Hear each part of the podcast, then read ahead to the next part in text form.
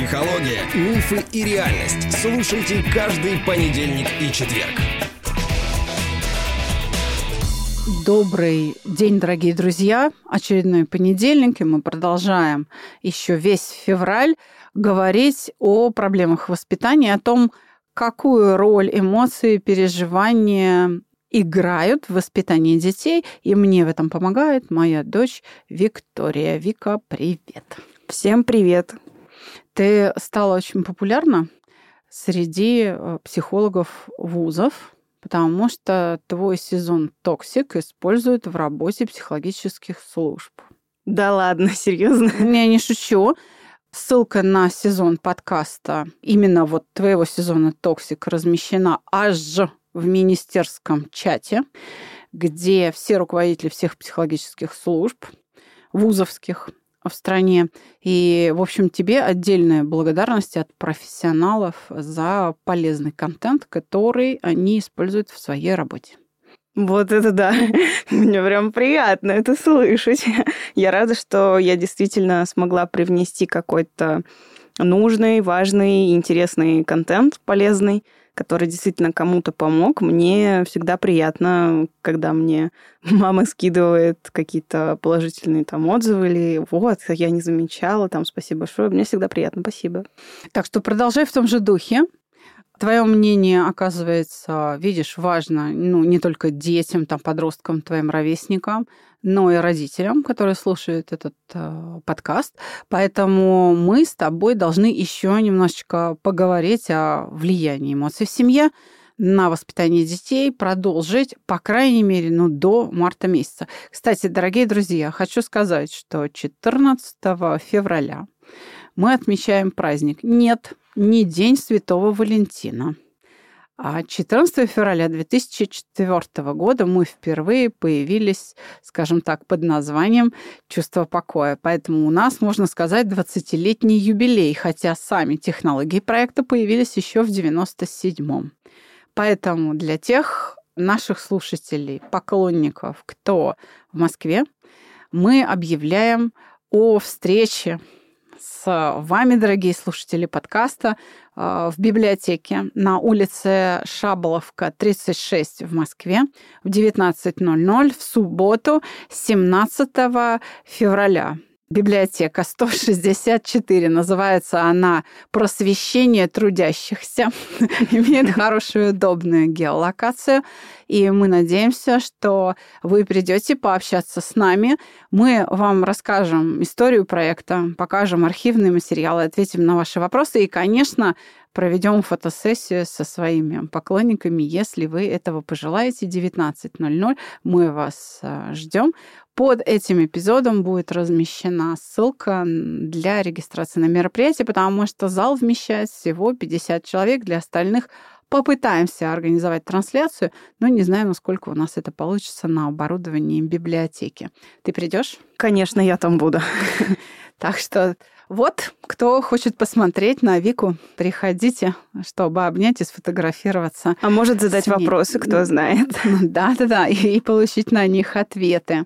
Ну что ж, мы с тобой начали говорить о том, как эмоции вообще влияют на воспитание детей, да, что родителям очень важно обращать внимание на то, какая эмоция в ребенке, да, сопровождает их педагогический, скажем так, воспитательный процесс.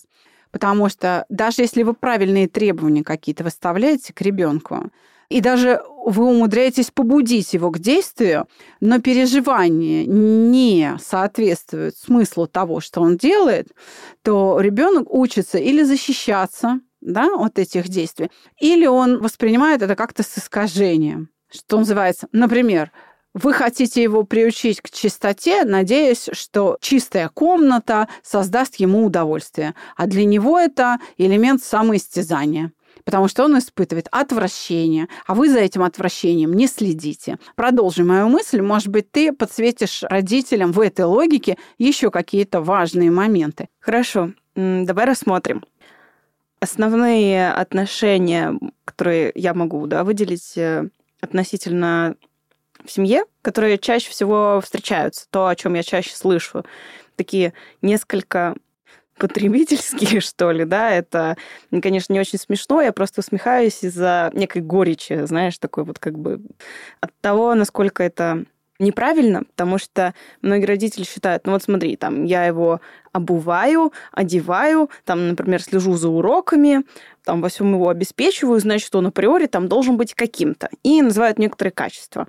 И считают, что если они ему говорят э, иди внеси мусор, или убери в своей комнате, делай уроки, ну, как бы указывают в основном, что делать, то они в нем что-то воспитывают, да, там, чистоплотность, какую-нибудь ответственность, если это в плане уроков, а, ну, дисциплину, если они запрещают прочее, им, да. например, выходить э, погулять, или ты еще не сделал вот это, сначала вот это сделай, потом иди, там, или, например, а, уже поздно, с друзьями ты никуда не пойдешь, ну еще что-нибудь. А иногда это беспокойство, которое родители не могут выразить в плане вот э, нельзя вечером выходить, а, но нет осознания, например, что это может быть довольно большая компания, и вряд ли кто-то реально будет нападать на большую компанию. Но что еще смешнее, они часто сидят где-то в конкретном дворе небольшом, подсвеченном или вообще в подъезде, и ничего такого криминального не делают. Поэтому слишком сильно бояться за это не стоит. Либо нужно выразить ребенку, как мы уже говорили в прошлых эпизодах, правильно свою позицию, что я за тебя беспокоюсь, потому что и предоставить вот эту картину, которая возникает в голове у родителя, чтобы mm-hmm. ребенок имел представление, что родитель беспокоится, а не душит его. То есть, когда родитель не говорит, а просто запрещает без объяснений каких-либо, потому что считает, что это же очевидно, это не очевидно. Для Но ребенка это... это не существует этой информации, пока вы ее не сказали. Да-да-да, это очевидно взрослому, вот. что вот если так, то ты должен быть благодарен, потому что в тебе это воспитали. А у ребенка-то нет ответа на вопрос, зачем и, да. и за что он должен быть благодарен. И выглядит... А в чем, в чем ценность-то вот этого всего? Да, и поэтому взрослым взглядом смотреть и приписывать свои взрослые качества маленькому ребенку, ну, как минимум, бессмысленно. Да.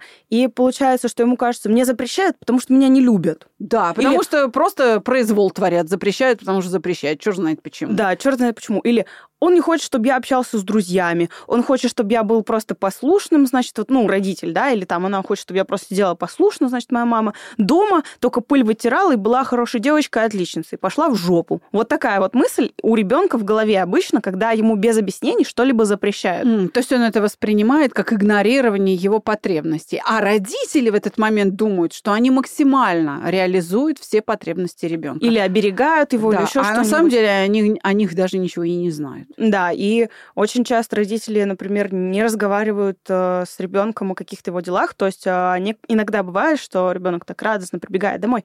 Ой, вот, я сейчас расскажу. И такие, нет, подожди, у меня сейчас дела, бла-бла-бла. А самое ужасное, это ладно, да, о дела есть какие-то срочные, иногда они делаются дома.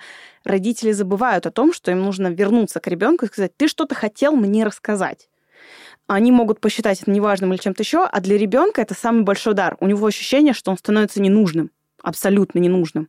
Вот, поэтому, если к вам ребенок подошел и хочет что-то рассказать, если вы реально заняты, где-нибудь себе подпишите, что нужно будет к нему подойти и спросить, в чем дело.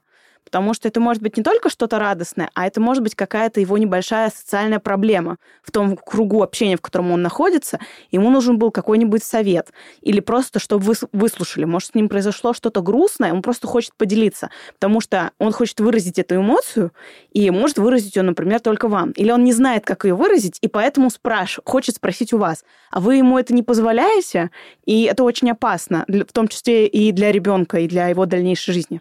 Вот ты сейчас сказала о, об основных точках э, конфликтов, об, об основных ситуациях, в которых возникают конфликты. Это вот как раз домашние задания, уроки, да, посещение школы. Это вежливость, уважение по отношению к взрослым.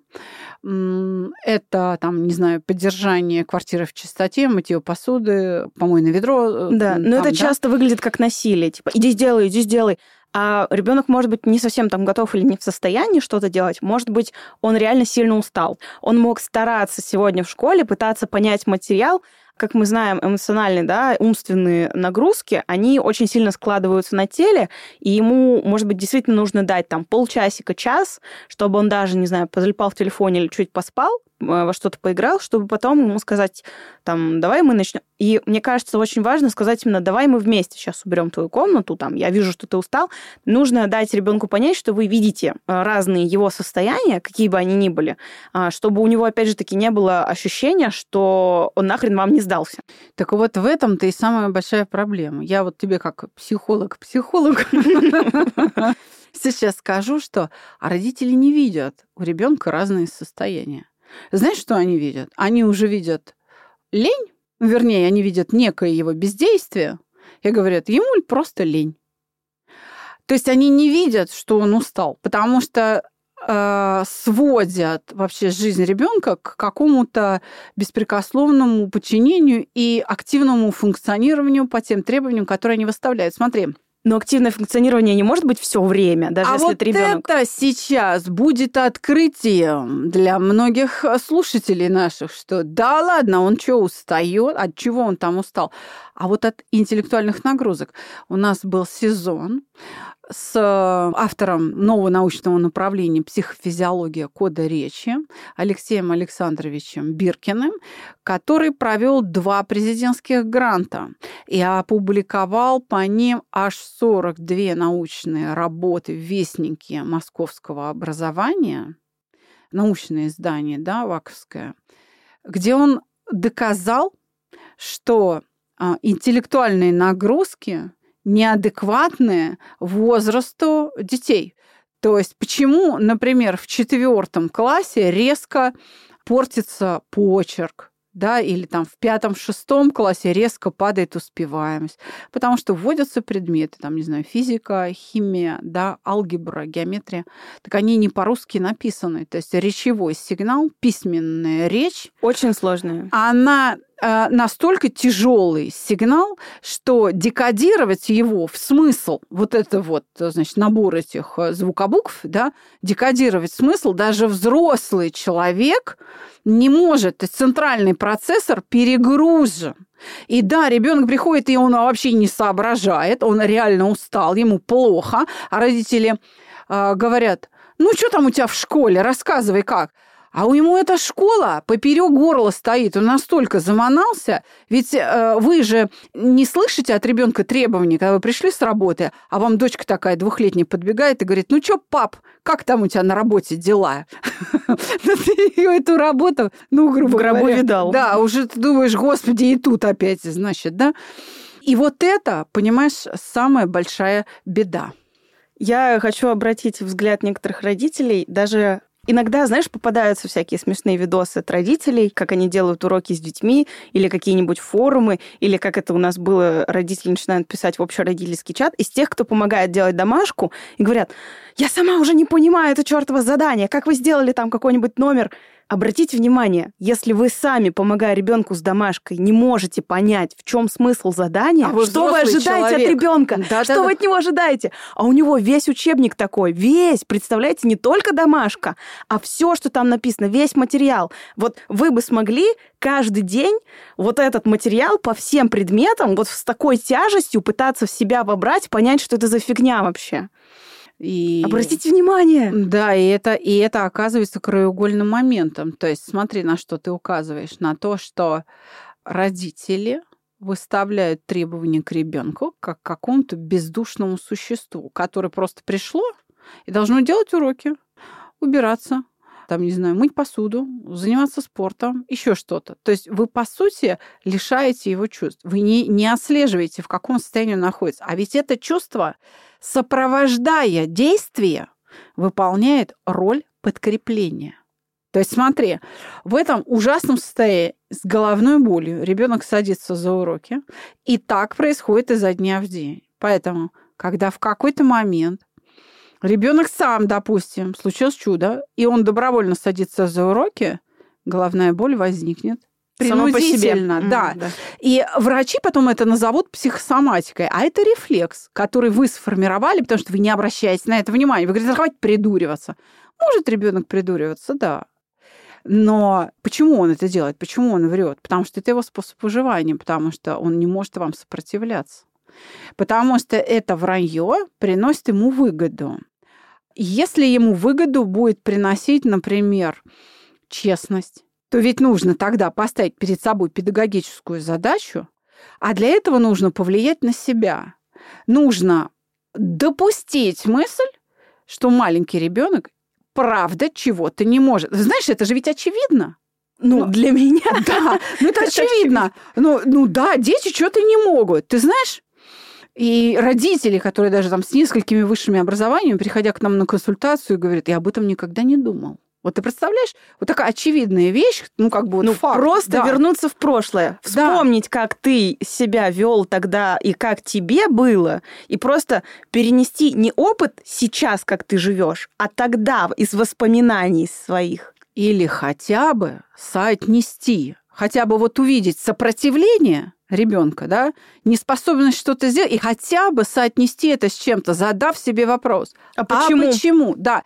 Не надо иметь заранее заготовленный ответ. Потому что, еще раз, вот это а, переживание, которое внутри ребенка находится, сопровождая то действие, которое он выполняет под вашим требованием или по собственному желанию, под влиянием обстоятельств, и есть подкрепление – Поэтому, с одной стороны, родители вроде бы воспитывают, а с другой стороны, не то. И никак не могут понять, почему то, что они там воспитывают, никак не воспитывается, а потому что оно подкрепляется через, э, ну, как бы, да, не так, как да, хотелось не бы. Так, не так. И поэтому навык не возникает или возникает с искажением. А еще есть еще одна беда. Вот раз уж мы подошли к системе подкрепления, есть еще одна беда. И ты на нее, кстати, очень точно указал. Это безразличие. Это когда родители ничего не подкрепляют. А надо. То есть смотри, ребенок что-то полезное для него угу. в будущем какое-то вот действие выполняет, оно формирует в нем какое-то очень важное человеческое качество. А родители не замечают не обращает внимания, да? Ребенок может действительно, вот ты говоришь, пришел после школы поделиться успехами или проявить любопытство, чтобы узнать, а вот там пацаны сегодня что-то, или там вот мы с девчонками обсуждали, а вот это что? Что вот это заявление, да, то есть любознательность какую-то проявляют. И это не подкрепляется, потому что ребенок не получает внимания, он не получает обсуждения, он не получает переживаний, связанных с, с любопытством. Иногда да? он не получает вообще никакой реакции. И происходит что? Процесс противоположный научению. Как он называется? Угошение. Угошение происходит. То есть родители сами гасят положительные какие-то моменты, полезные навыки, необходимые э, процессы научения. Они их не подкрепляют. И вот это страшно. То есть они зевают скажем так, собственного ребенка, а потом, говорят, в 16 лет они видят только уже последствия. Они не видят вот этот процесс, как идет научение и отучивание, а ни того, ни другого мы не можем избежать. Закон научения, ну, он беспощаден, да? Мы не можем избежать ни научения, ни отучивания. И у нас выясняется, что процесс воспитания неуправляемый. При всех, смотри, усилиях педагогов. То есть при всех родительских усилиях воспитательных сам процесс воспитания остается неуправляемый. И здесь нам с тобой нужно следующий момент обсудить. Во-первых, на что надо обращать внимание и почему? Ну, почему ответ такой универсальный? Потому что нужно подкреплять положительно да, что-то или отрицательно что-то. Это мы сейчас с тобой обсудим. А чуть попозже нам нужно с тобой подойти в этом подкасте, в сегодняшнем эпизоде к вопросу, а на что не надо обращать внимание, чтобы началось угошение? И почему? Попробуй. Вот твои версии, как ты видишь? Итак, моя версия. Бывает иногда у многих, когда ребенок начинает все-таки что-то делать. То есть он может что-то убрать в своей комнате, даже если это часть комнаты. Например, он убрал свою кровать или хотя бы ее заправил вы увидели, что кровать заправлена, не оставляйте это без внимания. Скажите, молодец, ты заправил кровать. Даже если она заправлена не очень, но она заправлена. Надо похвалить. Она, кстати, может быть заправлена как-то по-своему. Не так, как вы его учили. Украшена да. там как-то игрушками. Даже, но она заправлена. Она может выглядеть аккуратно, и то, что на ней лежат какие-то предметы, если вы не привыкли, что на ней лежат предметы, и вам это не нравится, у ребенка свой фэн-шуй. И нужно это тоже принимать. Самое главное, что она не выглядит выпотрошенной, и наизнанку все, да, да так, за, подушки за, отдельно от одеяла, замешаны, замешаны. с фантиками. Если этого нету, и она как бы застелена, даже если есть какие-то предметы, она застелена. Похвалите ребенка за это.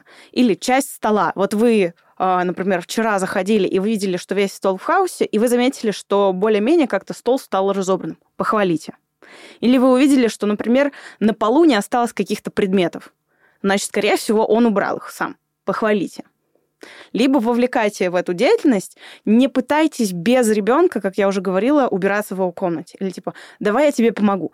А, там, я, ты наверняка устал. Либо, если вы не можете увидеть, устал ребенок или нет, спросите его об этом, проявите к нему интерес.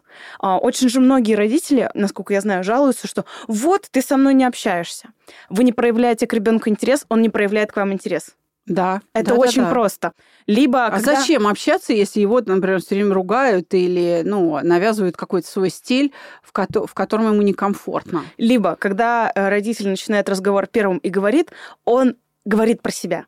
Не всегда если вы видите, что вы начинаете говорить только про себя, переключайте на ребенка, чтобы он тоже начал вам что-то отвечать. Если вы хотите разговаривать со своим ребенком, не забывайте, что вам нужно его спросить, вовлекать его в этот разговор и обязательно слушать, что именно он вам отвечает. Вот это будет хорошим подкреплением, когда вы научите его слушать вас, при этом слушая его. Чтобы научить кого-то слушать, надо показать, что вы умеете слушать. Как, как это выполняется? Кстати, это обеспечивает безопасность ребенка больше, и лучше, чем запреты, там, не знаю, на ночь глядя гулять с друзьями. Почему? Потому что когда ребенок привык вам доверять, с вами делиться, потому что вы его слушаете, что бы с ним ни случилось, он же не знает, что такое хорошо, а что такое плохо.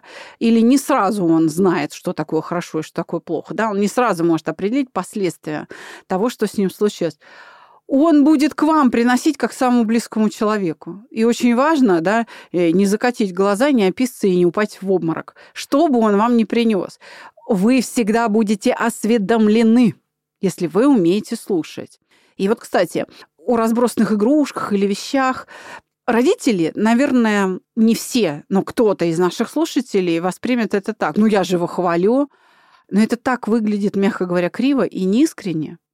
А, или там ругают, да, тоже. Это настолько прямо выглядит и жестоко, что тоже не достигает своей цели. Вот ты говоришь, а, задайте ребенку вопрос, да, вот я хочу спросить, а что если, допустим, вот вы заходите с инспекцией, скажем, да, там, оценить, ну, как бы, санитарное состояние, скажем, комнаты, да, порядок оценить. Заходите с инспекцией, и вы видите, что-то убрал, а что-то нет на мой взгляд, самым правильным а, будет обратить э, внимание ребенка, что вы участвуете в этом вопросе, что да, вы зашли с инспекцией, но вы ему ничем не угрожаете следующим э, действием. Там, не знаю, сынок, а тебе и называешь предметы. Вот это, вот это, вот это, то, что лежит на полу, еще понадобится. Не то, что почему вот это не убрал. Да? Смотри, это же тоже вопрос. Почему ты там, не знаю, кубики не убрал? Все-таки почему вещи ты не убрал, это вопрос подразумевающий, он имеющий внутри себя пресуппозицию такую, что должен был убрать. Что без этого как бы ну, нельзя, да? Что родители обращают внимание только на убранные игрушки. А когда ты спрашиваешь своего ребенка, тебе вот это, вот это еще понадобится, ты, по крайней мере, обращаешь внимание ребенка на то, что предмет не убран. И ребенок должен как-то объяснить, да, понадобится, нет, не понадобится. Давай уберем. Что он тут лежит? Наступим там, сломаем, там еще что-нибудь. Да?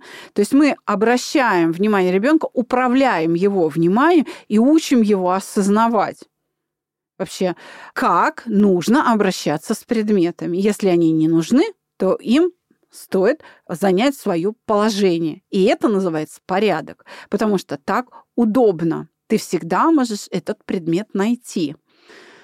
Конечно, вопрос второй, нужно ли тебе еще какие-то вещи, он более правильный, потому что вопросы, как бы странно не было, должны быть несколько обезличенными. Когда есть лицо, а особенно ребенка, напрямую, когда вы к нему обращаетесь, не через какой-то предмет, не через какое-то второе действие, он всегда имеет очень, яркий, очень яркую окраску. То есть э, ребенок сразу на, это, на этом концентрируется, потому что обращается напрямую к нему. А здесь мы обращаемся к ребенку через вещь. Эти вещи тебе еще нужны, а, вы действительно обращаете внимание на вещи, а не на его действия. И когда вы так делаете, у ребенка складывается другое впечатление. Для вас кажется, ну это же два одинаковых вопроса, они не одинаковые.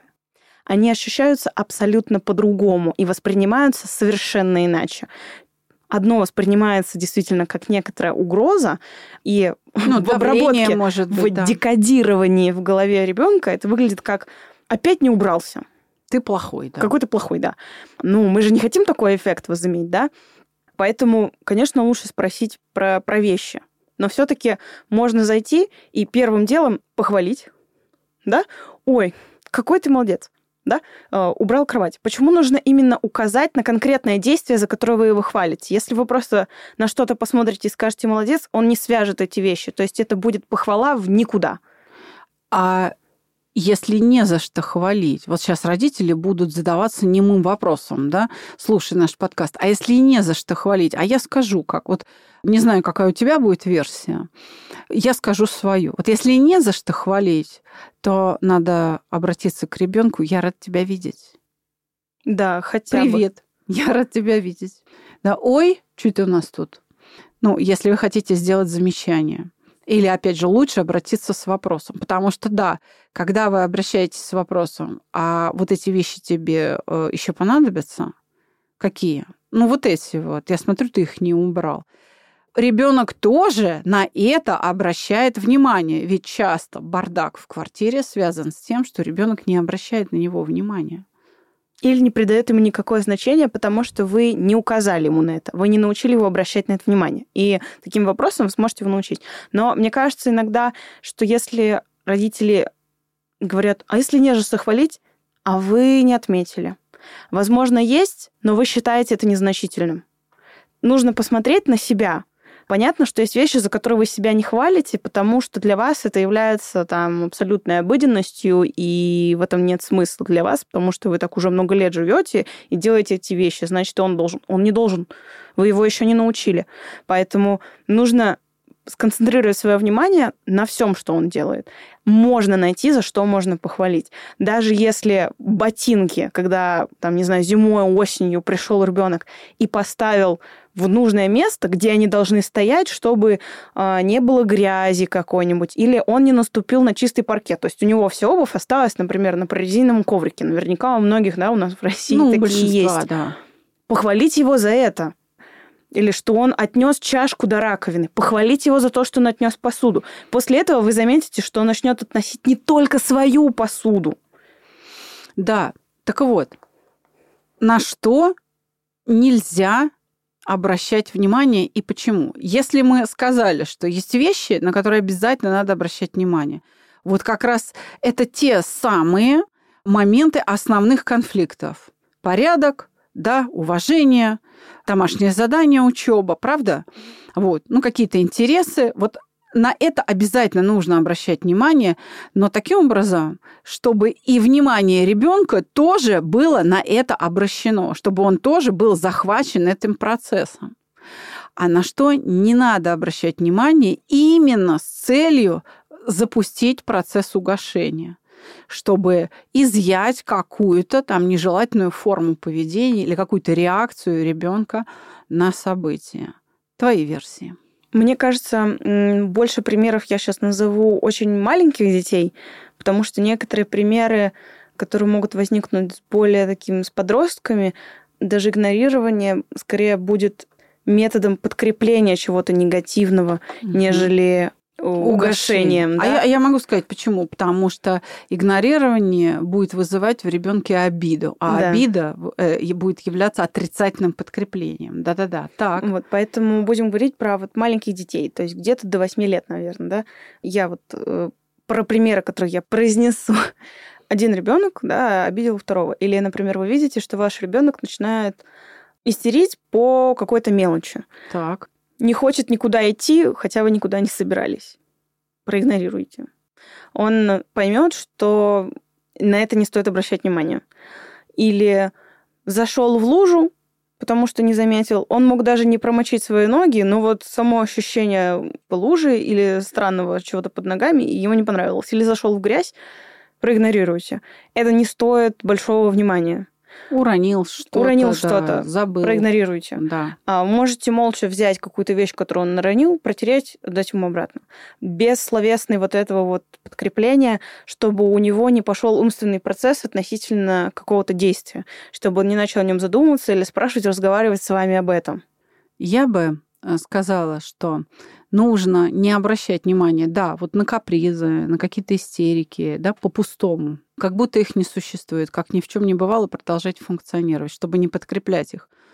А вот для более взрослых детей, для подростков уже, я бы предложила, знаете, на что не обращать внимания? На неудачи. М, да. На неудачи.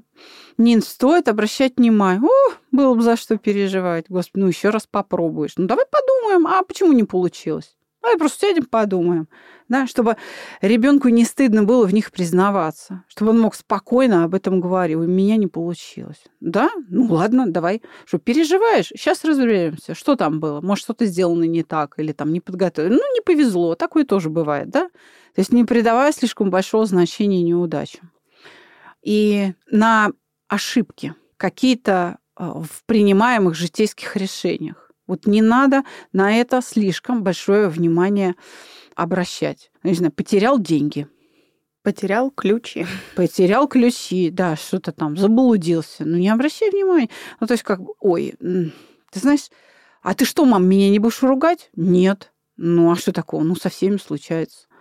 То есть снижать значимость событий, чтобы не создавать вот тот самый травмирующий опыт, который потом психологи пытаются изъять из опыта организма человека. Или, например, какие-нибудь разбитые вещи. Обратите внимание не на вещь, а на то, что вот ребенок мог порезать руку, когда ронял чашку, например. Да? Чашка разбилась, ой, не поднимай, там, порежешься или еще что-нибудь, э, ничего страшного. Чтобы не обращать внимания на вещь, а на его состояние. Руки покажи, да. Да, руки покажи. И тогда ребенок будет осознавать, что он сделал что-то опасное, но не будет переживать за условную вещь. Он может потом начать ценить эти вещи, потому что потом убирать осколки, да, можно порезаться и так далее. Именно у него произойдет это осознавание, что можно порезаться, если вы его спросите, а ты, ты там ушибся или не ушибся, и тогда он поймет, что лучше не ронять какие-то вещи. Он будет в этом случае понимать, что он важнее, чем вещь. Особенно это. И вот только когда он успокоится и поймет, что он важнее, чем вещь, вы можете показать ему, как вы огорчены утратой этой вещи. И вот тогда он точно начнет ценить чужое имущество. Спасибо большое, Вика, за то, что ты трудишься на нашем подкасте, не уставая. Всего вам доброго. До свидания. Всем хорошего настроения.